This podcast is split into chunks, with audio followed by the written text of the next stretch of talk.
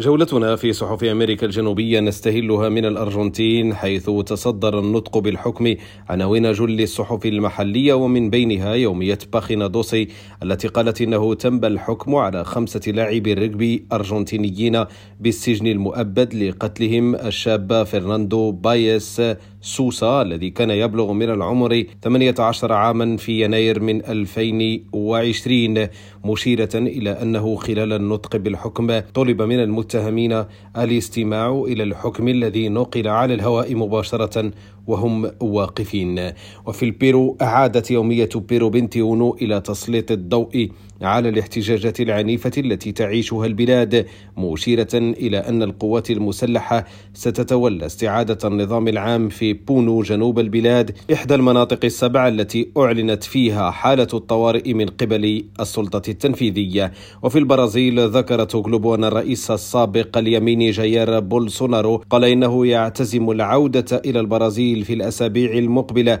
للقيام بمعارضة مسؤولة للحكومة الحالية للرئيس اليساري لويس إغناسيو. لولا دا سيلفا. أما بالإكوادور ومنها نختم جولتنا فقد أفادت الأونيبرسو بأنه من المكسيك أعلن الرئيس الإكوادوري اليساري الأسبق رافائيل كوريا أعلن عن فوز لا في الاستفتاء الذي روجت له حكومة الرئيس جييرمو لاسو والذي اشتكى إلى السلطة الانتخابية بشأن التأخير في الإعلان عن النتائج. هشام الأكحل ريم راديو بونوس آيرس